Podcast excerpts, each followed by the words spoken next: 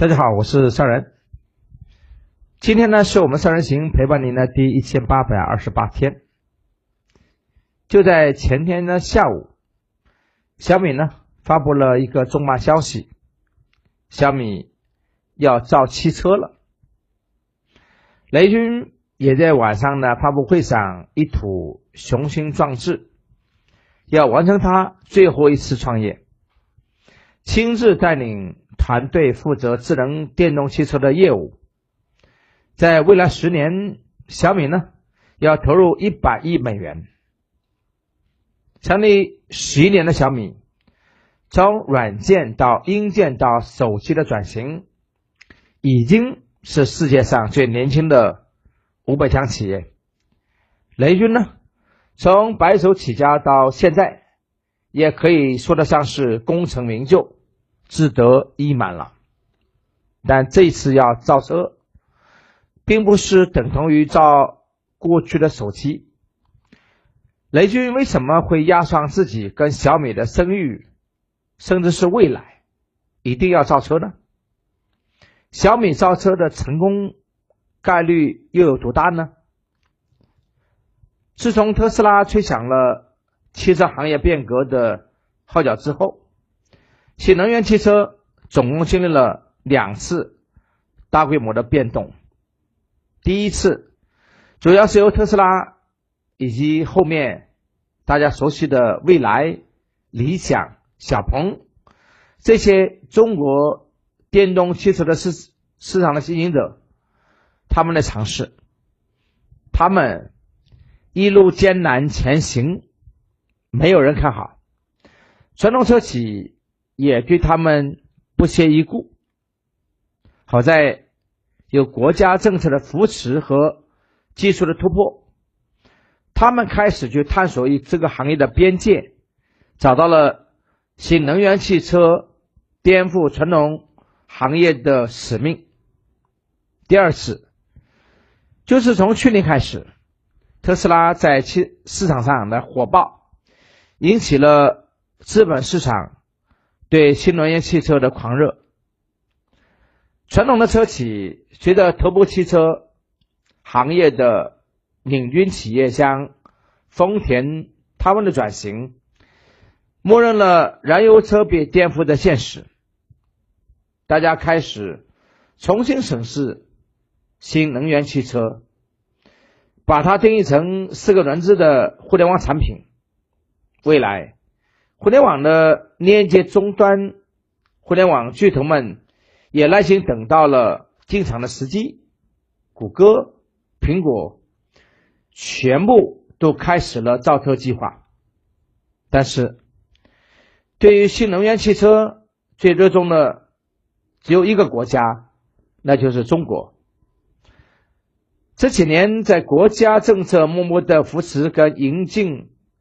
特斯拉这个品牌之下，国内新能源汽车逐渐的形成规模，充电桩在全国铺设，产业链上的配套设施跟供应链也逐渐的完善。为什么中国会对新能源汽车这么重视呢？因为汽车代表了。一个国家工业化的发展水平，今天有很多的工厂都还在使用着标准化生产、流水线的流水线的装配，就是当年在二十世纪初福特留下的造车体系，它所影响的整个其制造业的升级换代。但是汽车又会辐射到未来的餐饮业、服务业、娱乐业、旅游业各行各业。所以呢，对一个国家来说，汽车产业并不是单一的生产线，它是一个国家生产体系重要的一环，可以覆盖跟推动其他产业的发展跟技术进步。我们过去在燃油车上，我们落后了国外企业不只是一点半点用市场换技术的效果没有那么好，也没有一个国际性的中国车企在全球市场能冲出来。但是，新能源汽车、新能源汽车就给了我们这么一个机会，这是一个风口，也是世界发展未来十年的大的趋势。而汽车的经营跟发展有两种棋局，第一呢叫精英棋局，什么意思呢？就是跟这个世界上最优秀的商业天才，他们所能看到的机遇，调配资源去研发落地，就像曾经创立地上的马云，发明了 iPhone 的乔布斯。那么第二种呢，叫做上帝棋局，是由商业世界的底层逻辑所驱动，所有的人力和资源去执行实现的这样的结果。这个底层逻辑，那只有一件事，那就是时代的趋势。新能源汽车是一个点带动一个面，覆盖产业上下游全方位的。升级换代，它所代表的意义是整个汽车行业的洗牌跟全新的空白市场。这个里面所蕴含的潜力跟机遇真的不可限量。所以呢，作为新生代的互联网企业，小米本身就在移动终端、智能家庭、智能办公有所布局，又有。技术上的研发能力，在华为、百度、韩大这些巨头所已经入局的情况之下，自然也不愿意放弃最后一块拼图——智能出行和车联网。那么，小米造车的成功几率有多大呢？我们来看一下小米的优势究竟在哪里。首先，成功的商业机构，小米兼顾的软件、硬件、互联网服务三个主要方面，有成功的案例跟经验。同样，智能电动汽车呢，也需要软硬件和互联网的结合。小米有自己相对有竞争力的技术和研发的团队。第二呢，不断推动向前的飞轮系统，小米通过互联网打造了一套用户飞轮这样的一个闭轮闭环的结构。小米在背靠以社区粉丝为基础的社区营销之下，不管是口碑宣传还是品牌塑造，都有着先天的优势，特别。是对于企业家个人的 IP 打造，雷军可以讲是中国中是中国企业家当中最亲民的这一类人。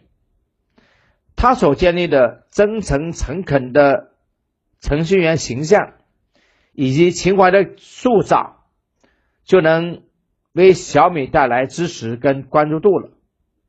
这一点其实最值得。我们所有的中小企业家去学习和模仿。第二，智能生态的布局，小米呢在造车之前已经打造了一系列的小米应用跟产品，包含了家庭、生活、工作，只要再把汽车这个类目拿下来，就能形成一个。完美的小米生态，就能形成一个完美的小米生态。到那个时候，所有的应用都可以通过终端形成远程遥控，连接程度极高的智能生活场景也会吸引更多的用户去参与。这就是别的造车势力都不具备的外在因素。当然。小米在汽车领域要做好风险也并不少。首先，汽车跟手机不同，它的使用周期更长，每一个关键零部件都关乎到用户的生命安全，可靠性、安全性格外的重要。这就需要考验小米团队深度研发的连贯性了。第二呢，新能源汽车的供应链环境跟手机不一样，具备了强实力的供应商都想在合作里面占据着主导权，并不愿意成为了他人的代工厂。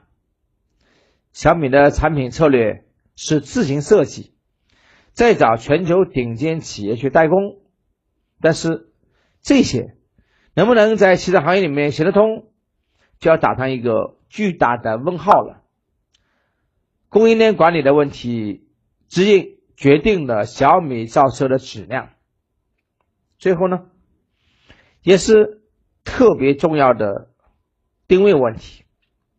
小米过去一直都是以年轻人发烧友作为目标用户，以特别的。性价比，去提供给高质、更高的质量的产品，所以定位本质上是从上而下，从低端市场逐渐的，所有定位原则上是自下而上，所以从低端市场逐渐的一步一个脚印往高端市场上去走，这样的定位在前期发展。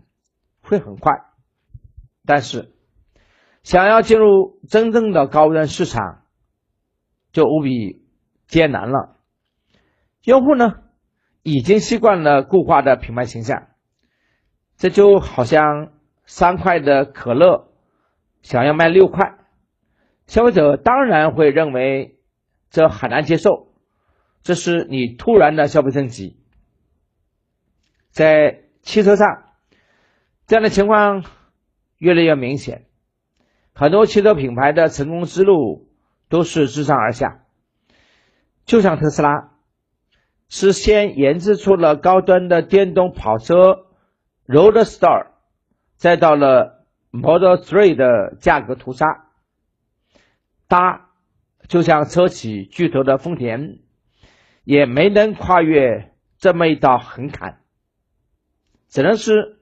再像雷克萨斯这样的子品牌进入到高端市场，假如小米仍然是以年轻人的第一辆第一辆车，假如小米仍然用年轻人的第一辆车作为目标的话，那么未来进入高端市场的路就十分的遥遥无期了，而且还要面对着像国际巨头特斯拉。比亚迪、小鹏、苹果，以及正在准备进入汽车行业的大量的转型车企的竞争。当然，不管怎么说，我们呢都特别佩服雷军他的决心。风险跟机遇同在，但你不去做，你永远发现不了问题的存在。也永远无法去成为这个时代的领先者。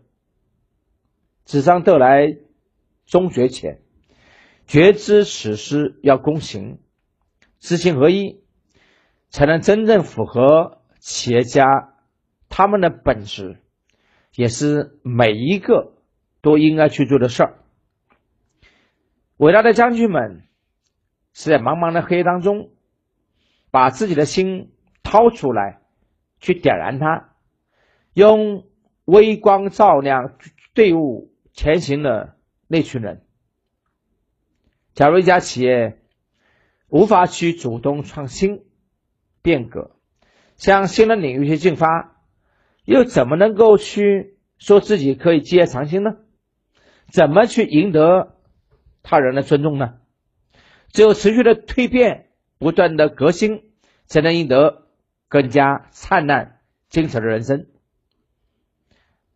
祝福小米，也祝福雷军最后的一次创业能够圆满的成功。好了，以上就是今天的三人行跟你分享的所有内容了。关于小米想要造车，各位你们怎么看呢？你认为雷军他们会成功吗？你觉得小米还有哪些有些点值得我们去学习的呢？欢迎你们在下面给我们留言评论。祝大家都能勇敢执行，在茫茫黑夜当中寻找找到前行的方向，赢得竞争的未来。祝福大家，爱你们。